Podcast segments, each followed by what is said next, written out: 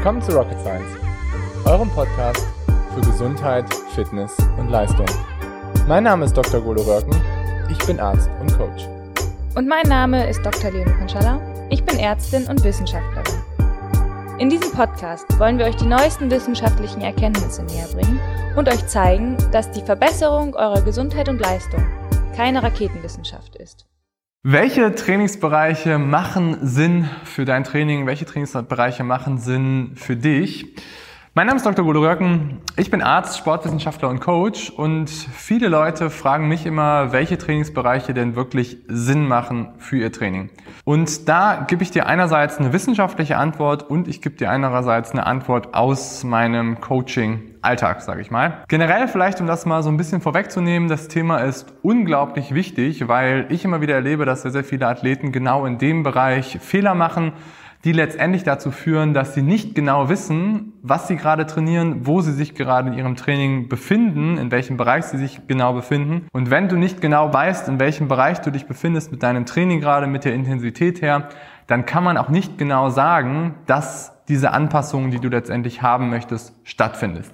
Deswegen hör jetzt zu, das Thema ist echt super wichtig. Trainingszone ist echt was, was man wissen sollte und wo man sich, in welchem Bereich man sich da bewegt. Ich finde, es macht Sinn, sechs Trainingszonen zu haben. Und zwar zwei Low-Intensity-Zonen, zwei Medium-Intensity-Zonen und zwei High-Intensity-Zonen. Und das Ganze ist auch wissenschaftlich so begründet, warum man das so, sage ich mal, aufbauen sollte.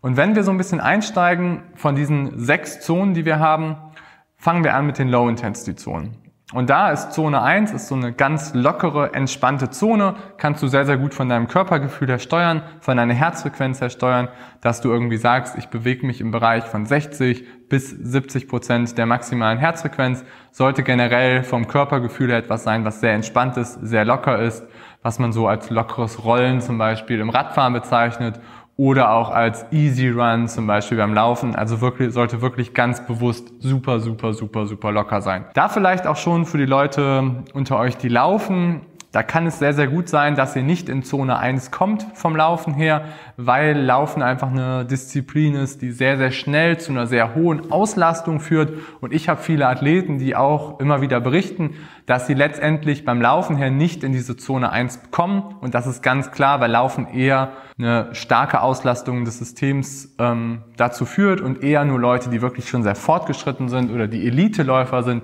die schaffen es letztendlich auch diese Zone 1 beim Laufen zu erreichen. Und für die Leute, die im Laufen eben nicht diese Zone 1 erreichen, macht es Sinn, dass man das Ganze vielleicht dann einfach ähm, aufbaut mit eher Gehen oder mit Gehpausen, dass man auch wirklich in dieser Zone 1 bleibt. Okay, weiter. Zone 2. Zone 2, Low-Intensity-Bereich, ist so dieser typische Cruise-Bereich, ist so dieses moderate Ausdauertraining, was letztendlich den größten Effekt hat, würde ich sagen, so auf euren aeroben Motor, auf eure Mitochondrien, auf die Leistung, die ihr letztendlich langfristig erzeugen könnt in eurem Training und später dann einfach auch so, ja, in eurem Körper, in eurem Wettkampf dann letztendlich auch. Und das ist letztendlich eine unglaublich wichtige Basis, die man entwickeln sollte. Und ähm, wenn man sich von der Leistungsdiagnostik her anguckt, ist das meistens so der Bereich, der im Bereich so dieses maximalen, dieser maximalen Fettoxidation ähm, liegt, also die Intensität, die man auch so als Fat Max so bezeichnet. In dem Bereich bewegt sich so diese Zone 2. Wenn man es anhand der maximalen Herzfrequenz sieht, dann ist es meistens so ein Bereich so von 70 bis 80 Prozent, beim Laufen gerne auch mal 82, 83 Prozent, muss man einfach immer so ein bisschen abwägen. Auf jeden Fall, dass man vom Körpergefühl her das Gefühl hat, dass es moderat ist, dass es gut machbar ist, dass man das über einen sehr, sehr langen Zeitraum aufrechterhalten kann. Und diese Zone 2 ist unglaublich wichtig, weil das letztendlich eines der Werkzeuge ist, wenn man das sehr, sehr gut entwickelt und sehr langfristig entwickelt, dann hat man hier einen unglaublich guten Benefit für auch den Aufwand, den man betreibt und einen unglaublich guten Benefit auch langfristig betrachtet, um wirklich dann leistungsfähig und auch erfolgreich dann einfach zu sein. Okay, kommen wir zu Zone 3 und Zone 4, was Medium Intensity Bereiche sind, die relativ eng beieinander liegen. Medium Intensity ist eher so ein härterer Bereich, der aber noch gut kontrollierbar ist. Das heißt, du hast einen Bereich, den du gut, was man auch so als Steady State bezeichnet, fahren kannst. Und da ist meine Zone 3, ist so dieser Tempobereich, was man auch so als Medio bezeichnet, was eher so ein Medium-Intensity-Training ist, was viele auch so als Tempo bezeichnen. Das ist einfach auch etwas, was noch nicht richtig hart ist, was gut kontrollierbar ist, aber schon so, dass man denkt, okay, das ist ein bisschen pushy, das fühlt sich schon ein bisschen anstrengender an und es ist auch auf Dauer ermüdend. Also gerade so, wenn du jetzt einen Läufer zum Beispiel hast, dann fühlt sich das nach 30, 45 Minuten meistens schon relativ ermüdend an. Ist aber auch so der Bereich, zum Beispiel wenn man auf die Langstrecke geht, was man so, wenn man gut läuft, im Marathon vielleicht mal abrufen kann. Okay, das ist Zone 3. Also Zone 3 ist Tempo, Medio, ähm, Cruise-Bereich ähm, nicht Cruise-Bereich. Tempo, Medio, eher so ein bisschen pushiger Bereich. Zone 4. Zone 4 ist so dieser Bereich, was ich so als Schwellenleistung bezeichne. Also das ist das, was knapp unterhalb eurer FTP, eurer Threshold, eurer Laktatschwelle liegt egal welche Fachbegriffe ihr da benutzt, aber das ist letztendlich eine Zone, die schon relativ intensiv ist. Das ist schon nicht mehr so ganz komfortabel, aber man kann es noch ganz gut kontrollieren. Also es ist schon relativ hart. Wenn man sich vom Körpergefühl her anguckt, dann ist es schon so auf dieser Skala von 1 bis 10.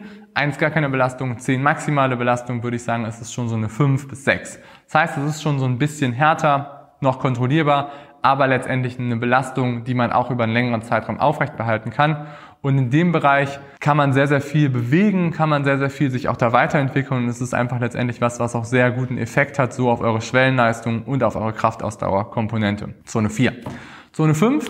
Zone 5 ist der erste High-Intensity-Bereich. Wie gesagt, das ist Zone 5 und Zone 6. Zone 5 ist die High-Intensity-Zone, die wir ansprechen wollen.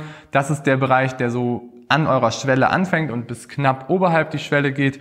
Das heißt, ich sage jetzt mal so von eurer maximalen Herzfrequenz her bist du meistens an so einem Bereich von 88, 89 bis 93, 94, 95 Prozent.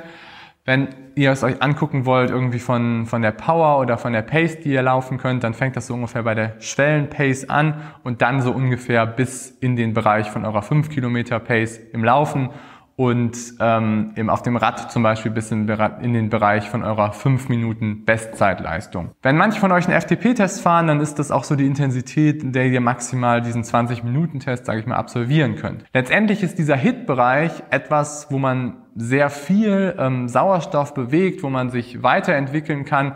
Es ist aber etwas, was hart ist, was unkomfortabel ist, was sich aber trotzdem, würde ich sagen, noch so kontrolliert anfühlen sollte. Es ist letztendlich ein sehr sinnvoller Bereich, wenn man ihn gezielt einsetzt. Also nicht davon zu viel macht, sondern eher einen guten, kontrollierten Abschnitt absolviert, der sich vielleicht so in zwei drei Prozent von eurem Gesamtumfang bewegen sollte. Und da, wie gesagt, Zone 5 ist effektiv, ist sinnvoll, ist auch noch kontrolliert. Dann kommen wir zu Zone 6. Zone 6, auch wie gesagt High-Intensity-Bereich, würde ich so als Sprintintensität abkürzen oder als SIT. Ähm, das ist dann eher so dieser All-Out-Bereich, in den man kommen sollte und den man eher sehr, sehr selten als Ausdauersportler wirklich betreten soll. Da vielleicht auch nochmal so ein kleines Zitat von Steven Seiler, Wissenschaftler aus Norwegen, der sehr, sehr viel in dem Bereich geforscht hat. Und der hat immer gesagt, dass ähm, was effektiver ist. Er hat sich diese Frage sehr, sehr lange gestellt und hat da sehr viele Forschungsarbeiten zu geschrieben. Und er hat immer gesagt, dass letztendlich dieser Zone 5 Bereich, wenn du daran viel, wenn du daran längere Abschnitte absolvierst als Trainingssession, ist es deutlich, deutlich effektiver, als wenn du halt in diesen Sit-Bereich, in diesen Zone 6 Bereich kommen solltest, der so dieser All-Out-Bereich ist. Und da vielleicht auch nochmal so eine eigene Tendenz, auch aus meiner Coaching-Erfahrung, ist, dass viel zu viele Athleten sich in dieser Zone 6 bewegen. Das heißt, dass sie in diese maximale Zone kommen und nicht mehr wirklich im High-Intensity-Bereich, also Zone 5-Bereich, den wir eigentlich als Ausdauerathleten ansprechen wollen, bleiben. Und was das häufig zur Konsequenz hast, Konsequenz hast, ist, dass man sehr, sehr stark gerade seine Hormone verbraucht, sehr, sehr stark seine Energiereserven aufgebraucht, sehr, sehr stark in Bereiche kommt, in die man eigentlich nicht kommen möchte als Ausdauerathlet. Und das führt gerne zu Problemen, zu Übertraining und zu Verletzungen. Also passt vor allen Dingen auf, wenn ihr generell passt auf im High-Intensity-Bereich und passt da vor allen Dingen auf so mit Zone 6. Da solltet ihr eigentlich nicht wirklich hingehen. Vielleicht mal ganz kurz, aber nicht wirklich über einen längeren Zeitraum. Sehr gut, ich hoffe, euch hat das Video gefallen. Ähm, wenn euch das Video gefallen hat, lasst mir gerne ein Like da und abonniert den Channel auf jeden Fall und schreibt gerne noch was in die Kommentare, wenn ihr da noch Ideen zu habt, wenn ihr da noch mehr wissen zu wollt, bin ich gerne bereit, auch da noch ein bisschen euch mehr Input zu geben. Ich freue mich auf jeden Fall, wünsche euch einen schönen Tag, macht's gut, bis dann. Euer Golo, ciao.